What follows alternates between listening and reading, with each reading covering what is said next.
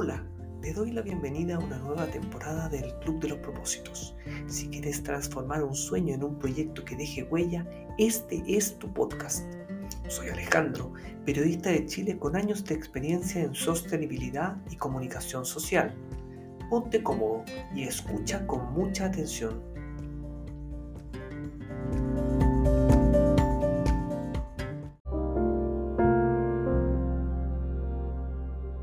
Hola amigos, ¿cómo están ustedes? Les doy la más cordial de las bienvenidas a este nuevo capítulo del Club de los Propósitos.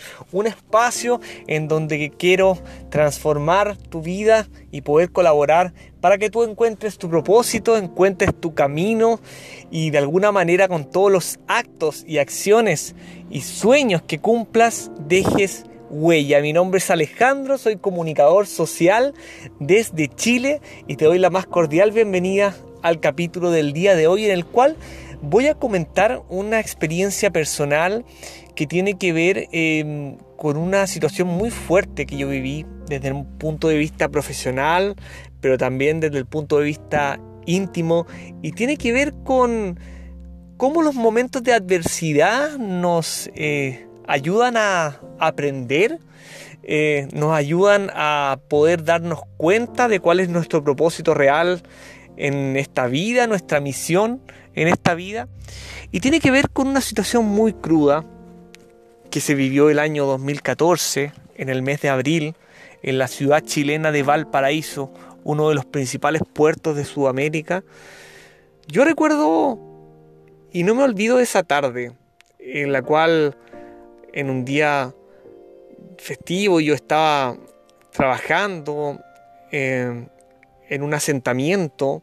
Eh, yo me dedicaba en esa época como director de la Fundación Techo a poder trabajar codo a codo con las familias que vivían en asentamientos precarios, de alguna manera ejecutando planes de intervención y alianzas que permitan que esas familias puedan obtener una vivienda definitiva.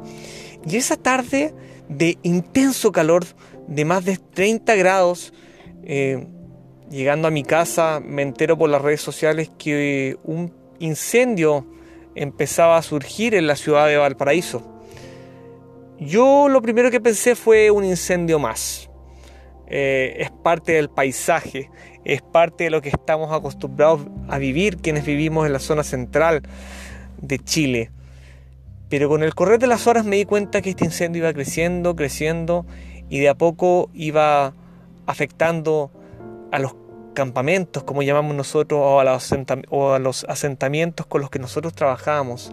Y hay un asentamiento en particular que se llama El Vergel. Y yo recuerdo que días antes estuve con esa dirigente, eh, Coca le decían, le mando un fuerte saludo si me está escuchando, y planificamos en conjunto con los voluntarios de la fundación el trabajo del año, cómo íbamos a proyectar de abrir para adelante todas las actividades, tanto actividades para los niños como planes de emprendimiento para los adultos, cómo íbamos a trabajar el tema de la opción a una vivienda definitiva. Y dos días después vuelvo a ese campamento y de alguna manera el destino nos tenía preparado otra cosa. No había una casa en pie, estaba todo quemado. El vergel fue parte de las más de 3.000 viviendas que se vieron afectadas. Y dos días después de haber estado con Coca disfrutando y planificando el trabajo, estuve nuevamente con ella, sentada al lado, viendo desolados ambos, como todo lo que habían construido durante años ya no existía, estaba en el suelo. como tanto trabajo y tanto esfuerzo había, se había transformado en cenizas y estas familias debían volver a levantarse. Era todo adverso en ese momento. Era muy difícil ponerse de pie. Estaba la ciudad entera destruida gran parte de sus cerros, de sus historias, de los sueños de las familias más vulnerables de Chile, se habían transformado en cenizas, en recuerdos, en humo, en tablas destruidas y en mucha incertidumbre y mucha angustia. Pero cuando nosotros en la vida nos enfrentamos a grandes obstáculos, si tenemos un propósito, de alguna manera podemos levantarnos.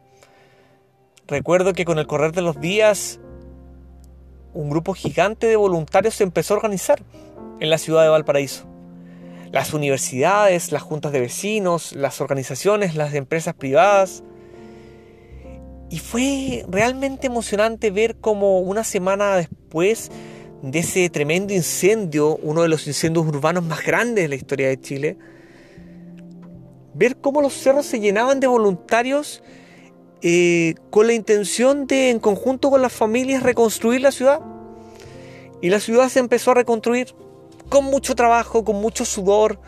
Recuerdo perfectamente cuando en la Fundación Techo lideramos ese proceso de reconstrucción, de poder organizar a las familias, de poder identificar cuáles eran las principales problemáticas y poder empezar esta logística de construcción, de reconstrucción, con muchas donaciones que recibimos de personas anónimas, de empresas privadas, de organizaciones que querían ver en pie Valparaíso de nuevo.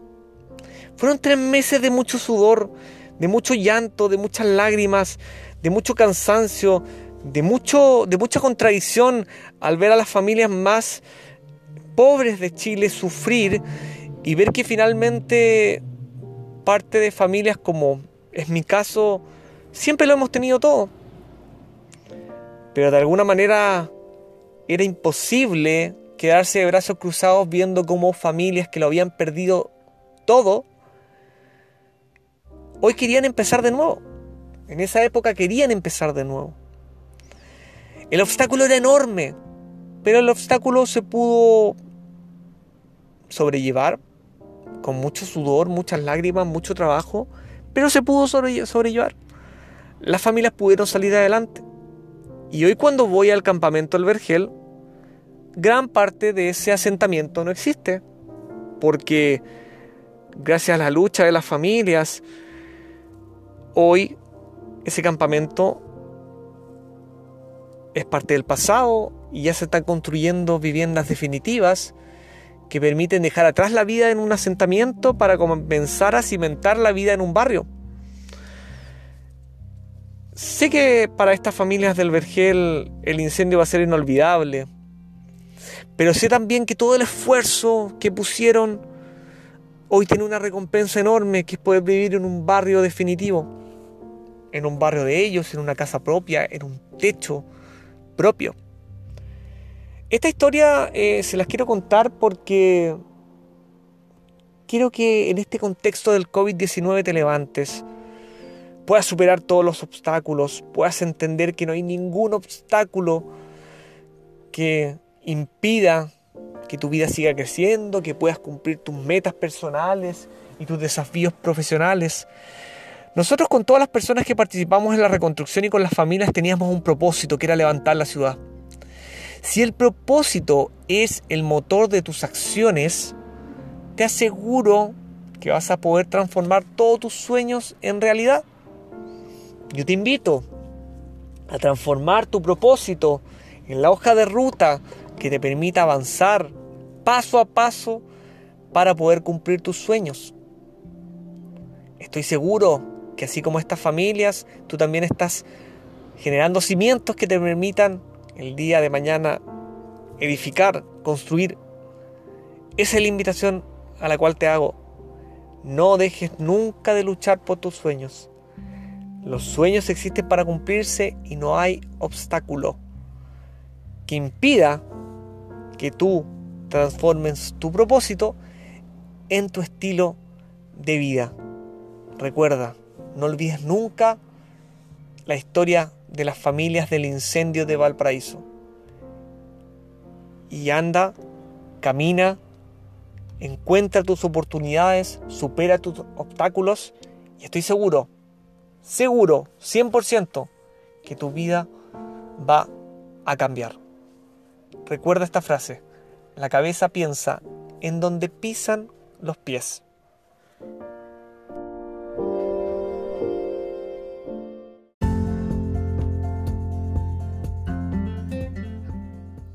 Gracias por escuchar. Ya eres parte del Club de los Propósitos. Si quieres encontrar tu propósito o transformar una idea en un proyecto de alto impacto, escríbeme en mi sitio web www.alejandrocomunicadorchile.com y nos ponemos a trabajar. Me despido, pero no olvides, la cabeza piensa en donde pisan los pies.